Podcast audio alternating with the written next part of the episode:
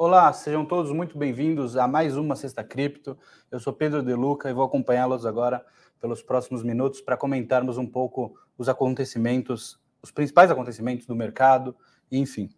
É, como vocês podem ver pelo título da live, é, obituário do Bitcoin, por quê? Porque obituário é quando alguém morre, o Bitcoin morreu, né? Como todos nós sabemos, o Bitcoin morreu. Eu vejo gestores brasileiros, americanos, todo mundo dançando em volta de um, de um caixão, é porque o Bitcoin com certeza agora não tem mais volta, né? Vamos, você duvida? Vamos, vamos dar uma olhada aqui. É, ele saiu, a gente sabe, de 6 centavos, chegou numa bolha que não tinha valor nenhum em 35 centavos de dólar, e aí morreu e agora custa apenas 20 centavos, né? Lógico, vocês sabem que isso aconteceu nessa última semana. Não, não foi nessa última semana, foi setembro e novembro de 2010. Ah, tá. Não, mas ele, ele depois ele morreu, porque ele foi de 85 centavos, um valor irrisório, para próximo de 30 dólares. Não, 30 dólares é inimaginável o Bitcoin ter algum valor de mercado de 30 dólares. Então era uma bolha, é uma, foi uma bolha que aconteceu de 30 dólares que não, não, não, se, não se podia conceber a possibilidade de um Bitcoin custar 30 dólares, e aí ele morre, e a gente sabe que hoje o preço de cotação dele está em 2 dólares e 20 centavos. Não, não, acho que não foi isso. É, isso aconteceu no meio de 2011. Não, não, mas agora, agora ele morreu mesmo, porque ele, ele saiu de 15 dólares, preço irrisório, né? A última bolha era de 30 dólares, que é inconcebível, 30, saiu de 15 dólares, um preço irrisório, e foi para uma bolha de aproximadamente 210 dólares 210 dólares o Bitcoin. É assustador esse valor. Então a gente sabe que aí sim é, ele morreu. Ele estava numa bolha, não, não existia, e aí ele morre quando ele volta para 76 dólares. 76 dólares a gente sabe que é o fim do Bitcoin. Um Bitcoin que está 76 dólares, acabou. Isso agora, né, em 2022. Ah, não, foi no começo de 2013, entendi. Peraí, não, agora, agora ele morreu, tenho certeza. Ele foi de próximo de 150 dólares, um valor absolutamente ridículo de baixo. E aí ele fez uma bolha de 1.100 dólares. Ah, não. Passou de mil dólares o Bitcoin? Não existe, não, não tem. O valor, o valor justo dele é zero. Quem que vai ter um Bitcoin a, a 1.100 dólares, gente? É lógico que era bolha. Estourou a bolha e ele morreu. Foi para 240 dólares, um valor que é morte do Bitcoin. Ah, não, foi em 2014. Estava tendo Copa do Mundo, o Brasil não tinha nem tomado 7 a 1 bobear. Nossa, que coisa. Mas aí ele morre, porque ele tinha na bolha, chega, chega a, a 1.100 dólares, aí ele parte de mil dólares e vai para 20 mil dólares. É um, não existe Bitcoin a 20 mil dólares. É um preço absolutamente alto para o Bitcoin. Não pode ter um Bitcoin a 20 mil dólares. Tanto que a bolha estoura e ele volta para 3 mil dólares. Aí sim, é a morte do Bitcoin. 2018. 2018? Ah, isso aconteceu em 2017 e 2018. Ah, mas poxa, o pessoal falou que, que tinha morrido. Não, agora ele morreu. Agora estou checando aqui do Corona até hoje. Então, desde o crash do Corona, em março de 2020, para hoje. Então, agora sim, vamos ver a morte do Bitcoin. Ele sai de 5 mil dólares, chega em 69 mil dólares, próximo dos 70 mil dólares, e agora ele morreu, porque eu vi um monte de gestor dançando e falando que o Bitcoin não tem valor, e muita gente falando que, que o valor justo é zero. É pirâmide, todo mundo sabe que o Bitcoin é pirâmide. Então ele morreu e saiu de 69 para os 20. 20. 20 não era a bolha absurda, que não existia valor em 2018, o Bitcoin custava 20 mil, agora 20 mil é morte dele. É, é, é, é, engraçado, é surpreendente. Mas tudo bem, eu tenho certeza que as pessoas que, que comemoram, que têm certeza absoluta de que o Bitcoin morreu, estão certas. Afinal de contas, não é possível que elas vão, vão errar. Grandes gestores, grandes investidores, banqueiros, essas pessoas nunca erraram. Tanto que o Brasil, a gente sabe, é uma potência, né? São investidores brasileiros. A gente sabe que o Brasil é um país exemplar. Desde 1500 é a vanguarda do mundo a nossa terra brasileira. Afinal de contas, você anda na Faria Lima, que é a bolha da principal metrópole do país, que é a bolha do principal estado do país, que é a bolha do país, e a gente não vê nada, né? A gente anda pela Faria Lima, dentro dos nossos carros blindados, e não, não vemos a situação do Brasil. Mas o pessoal, esses gestores, por acaso eles falam, né? Melhor você ter, tá comprando é, Brasil do que você comprar Bitcoin. O Brasil tem muito futuro pela frente. O Bitcoin, absolutamente nenhum. Um ativo que é. Você pode fazer sua própria custódia, absolutamente escasso. Transferir, é, você pode transferir entre pessoas o ativo e não um papel falando que você é dono do ativo de forma instantânea. Não tem absolutamente valor nenhum. O futuro são os gestores brasileiros. Então, lógico, nas últimas duas semanas a gente viu essa festa, essa farra com relação ao Bitcoin. Agora, falando sério, a gente sabe que não morreu, está muito longe de morrer. Aliás, tem muita coisa que está perto de morrer, muito mais perto do que o Bitcoin e o mercado cripto no geral. Lógico, a gente sabe que cripto, quando a gente expande para o mercado, tem muita porcaria. 99% das altcoins são porcarias, essas sim têm grande chance de morrer. Mas falar que o Bitcoin morreu, que acabou, eu estou aqui, a bolha estourou, não vai, vai para zero o preço justo, é de uma. Assim, não sei, não sei se é de uma ignorância ou uma fé que as pessoas tratam esse tema. Infelizmente, não vai dar para saber, porque um canalha nunca vai admitir que é um canalha, certo? Então, começando aqui, falando sobre essa possível morte do Bitcoin, todo mundo anunciou que tinha morrido. Estou aqui fazendo quase um, um papel do governo chinês dizendo que as pessoas não morreram na, na, na Praça Celestial, só que diferentemente do governo chinês, eu não estou mentindo. Bem, Maurício Rodrigues falando, bom dia, Pedro, bem-vindo de volta. Muito obrigado, Maurício. Para quem não sabe, na semana passada eu estava com, com a doença, eu não sei se pode falar, senão vai ter problema com o algoritmo do YouTube, mas estava com a doença que todo mundo sabe qual que é. Na real, eu falei já, né? Eu falei sobre a queda do. Falei que ele saiu de 5 mil na queda do corona. Então eu estava com coronavírus e agora já estou melhor. Então, é, já estou de volta aqui fazendo os vídeos. Beleza? Se vocês, é, vamos comentar um pouco sobre as notícias agora, após essa, esse teatrinho aqui, essa, essa gracinha que eu fiz para comentar sobre as últimas semanas, porque realmente foi, foi é, seria, seria trágico se não fosse cômico, porque era, é, foi realmente cômico ver o pessoal fazendo a festa, é, grandes banqueiros dizendo que a tese do Bitcoin foi provada errada quando ele chega em 20 mil dólares, que era o auge, que eles falavam que essas mesmas pessoas, há cinco anos atrás, em 17 e 18, estavam afirmando que, que 20 mil dólares era um valor inconcebível, que não existe um Bitcoin que custa 20 mil dólares. Hoje ele chega em 20 mil dólares e essas pessoas falam que ele está morto. É maravilhoso. É maravilhoso. Eu imagino quanto, qual foi a performance da, dessas pessoas desde da bolha de 17 para. Enfim,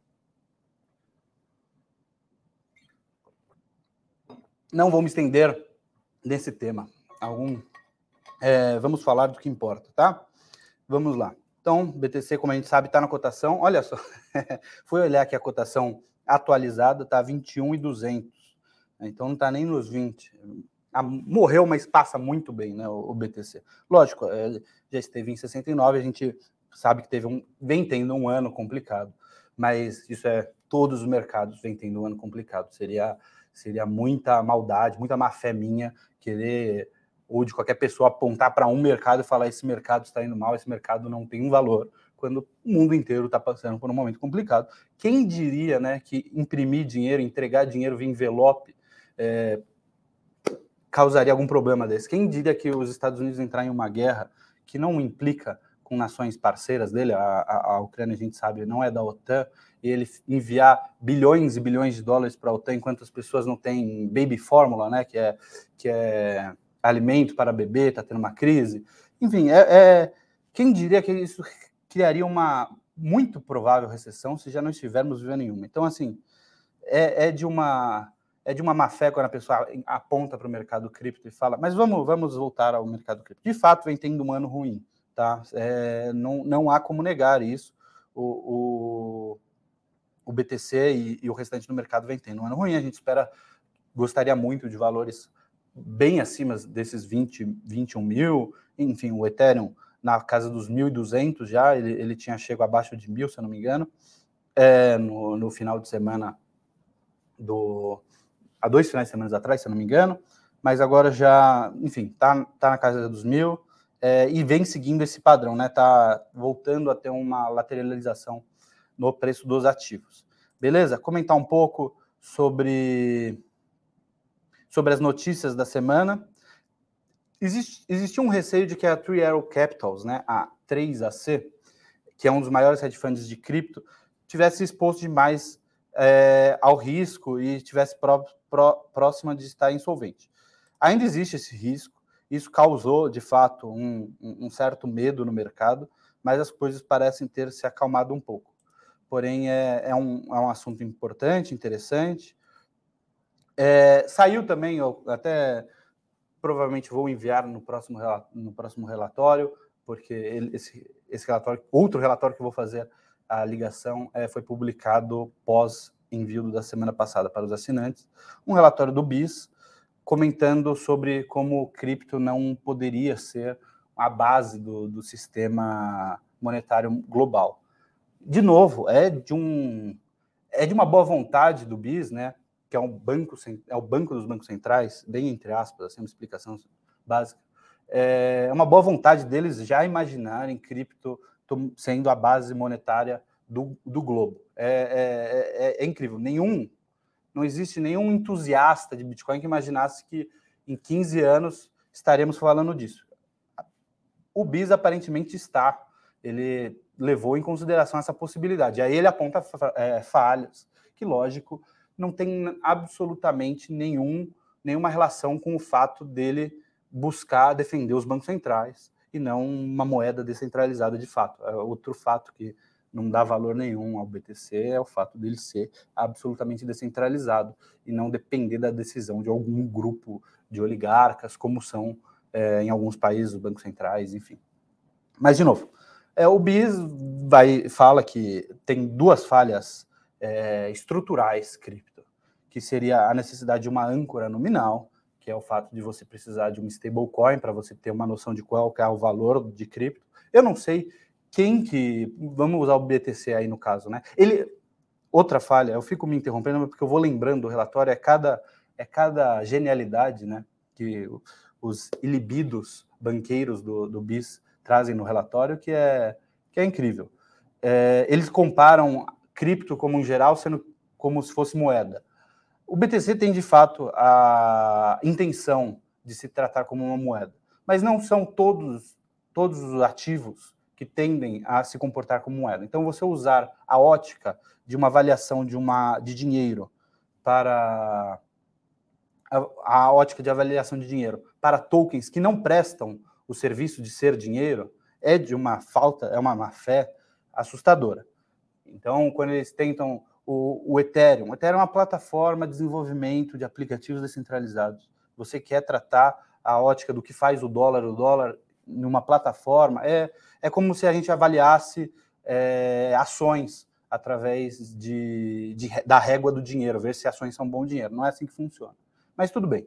Então eu vou, vou ser muito é, benevolente, vou tratar como se estivessem falando do Bitcoin, tá? Pelo menos na, na relação da âncora nominal. Não, não existia o mais entusiasta do BTC espera que em 15 anos o Bitcoin acabasse com todo o sistema fiduciário global e com os bancos centrais. Não, porém, é, o BIS quer tratar como se a tecnologia já estivesse pronta para isso. Enfim, é, a, questão da, a questão da âncora nominal não é nem em relação à tecnologia, tá? Eu acabei falando tecnologia já pensando no outro ponto.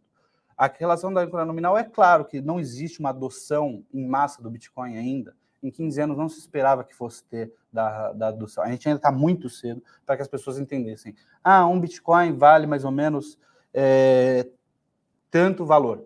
Eles usam, lógico, uma âncora nominal para a gente conseguir fazer a, o poder de compra de um Bitcoin é tal, né? Hoje se usa uma âncora nominal, a gente usa valores que as pessoas já estão acostumadas para se ter uma noção de quanto que vale o BTC. Então a gente usa um BTC para cada USDT, que tem um valor de um dólar, então um BTC para dólar está em 21.200 dólares. É, é normal, é, é, um, é um sistema lúdico para as pessoas entenderem o poder de compra de um, é absolutamente aceitável. Aí o, o BIS usa como a necessidade de cripto para, para que a gente tenha, é, precisa pegar carona na garantia e na segurança das moedas postas pelos bancos centrais. É, é isso mesmo, com certeza, né? Mas enfim, vamos voltar. E o outro ponto, eles apontam uma fragmentação que quanto mais pessoas entram em tecnologia, aí eles usam Ethereum, é, você vai ter um aumento de taxas de uso de rede, que de fato acontece, e aí você cria, é, deixa um ambiente fértil para a criação de Ethereum killers, né? Então, concorrentes. Então, quanto mais gente entra, a rede congestiona, cria-se outras, é, cria outras redes, essas redes vão congestionar e vão se criar outras, então existe essa fragmentação. Isso é um caso para a gente comentar um pouco sobre tecnologia. A tecnologia tende a avançar. Você falar que você conseguiria transmitir um jogo de Copa do Brasil na, via, via streaming para o Brasil inteiro nos anos 2000, em HD, ao vivo, você falar isso nos anos 2000, quando tinha assim, internet de escada, enfim, era uma loucura. De fato era. Mas você não, você não conseguia entender que a tecnologia avança para que a gente use, para a gente otimize essa tecnologia. A gente consegue fazer as coisas ficarem mais rápidas, a gente consegue fazer as coisas ficarem mais leves, a gente consegue fazer com que as coisas melhorem. Com o avanço da tecnologia, mas você tem uma visão que você não enxerga um palmo na sua frente, e você não consegue perceber que a tecnologia vai avançar eventualmente para essa tecnologia, é aí é de uma ignorância abissal. Mas, enfim, é, é, um dos pontos que eu, que eu queria tratar. Acho que foi um, um relatório é, que tem uma tem de fato a sua importância vindo do BIS, mas enfim é, é, é um outro ponto. A Binance cortou é, nas últimas quedas a coincidentemente, nas últimas quedas, a Binance acabou é, tirando o saque em reais. Aí o pessoal já, de novo, aqueles que eu comentei no início, que fazem a festa, ah, a, a pirâmide ruiu, olha só, eles vão sumir com os seus BTCs. Não, não, é, não foi isso que aconteceu. Muita gente falou que foi isso que aconteceu. Pelo amor de Deus. É, é, eu, eu, passo, eu quero acreditar que é má fé, que são pessoas ruins, que querem mentir para os outros e que não são de fato tão ignorantes. Se você lê a segunda linha, você chega à conclusão de que o problema foi uma nova regulamentação do Banco Central e que a Binance não estava é, dentro dos conformes, ela não poderia fazer a re retirada de reais, não poderia trabalhar com o BRL. Ela pode, você pode tranquilamente transferir seus BTCs para uma outra corretora, para uma outra exchange, e fazer o saque de reais de lá. Ela está trabalhando para conseguir fazer a retirada de, de reais. E com todo respeito, se ela quisesse dar o golpe, ela não ia proibir você de tirar real, ela ia proibir você de tirar BTC. O dia que ela, de fato, cancelar os saques por um longo período de BTC, de Ethereum, de USDT, aí sim é preocupante. O fato dela tirar real, só um brasileiro muito chinelão para achar que é relevante o real na fila do pão. Ela, ela, ela permite que você tire dólares, ela permitia que você tirasse cripto, ela permitia que você tirasse euro, ela parou de permitir você tirasse real o brasileiro achando que o sistema estava ruim. É, é uma prepotência do gestor brasileiro, do investidor brasileiro, assim, impressionante. Pelo amor de Deus, gente. Foi um problema de regulamentação que o, que o, que o Bacen passou. Ela está buscando regulamentar. Outras exchanges já estão dentro dessa regulamentação, estão permitindo o saque e o depósito via Pix, via TED, via o que você quiser. Não existe, você pode chegar lá com o dinheiro, entregar na, na exchange, você... não existe essa preocupação. O, o, Brasil, eu acho que falta um pouco essa noção da, da insignificância, né? Falta olhar para cima e falar, eu sou, sou brasileiro. Calma, você não é o Warren Buffett. Você está mexendo com o real. Ninguém liga para isso, pelo amor de Deus. Mas enfim, é, falta falta um pouco essa perspectiva de quem somos, né, na fila do pão. O, o Luiz aqui falando Brazuca Chinelão, é isso aí. O Alex Barre Nuevo pergun perguntando se está tudo bem. Está tudo bem, já estou 100% de volta, Alex. É, agradeço a preocupação. Bem, gente, acho que no geral a gente teve um. A semana passada, a, a última, duas semanas atrás, é, foi mais movimentada, mas as coisas agora já estão mais mais calmas, dentro da normalidade, não tem muito segredo, beleza? Vamos voltando então à normalidade, o BTC segue na faixa dos 20. Vamos, lógico, durante o final de semana a gente sabe que tem menor liquidez, pode ter movimentos mais mais voláteis, mas sem grande preocupação. Na segunda-feira as coisas sempre tendem a voltar um pouco mais tranquilas. Beleza? Queria agradecer a participação de todo mundo. Valeu, tchau, tchau.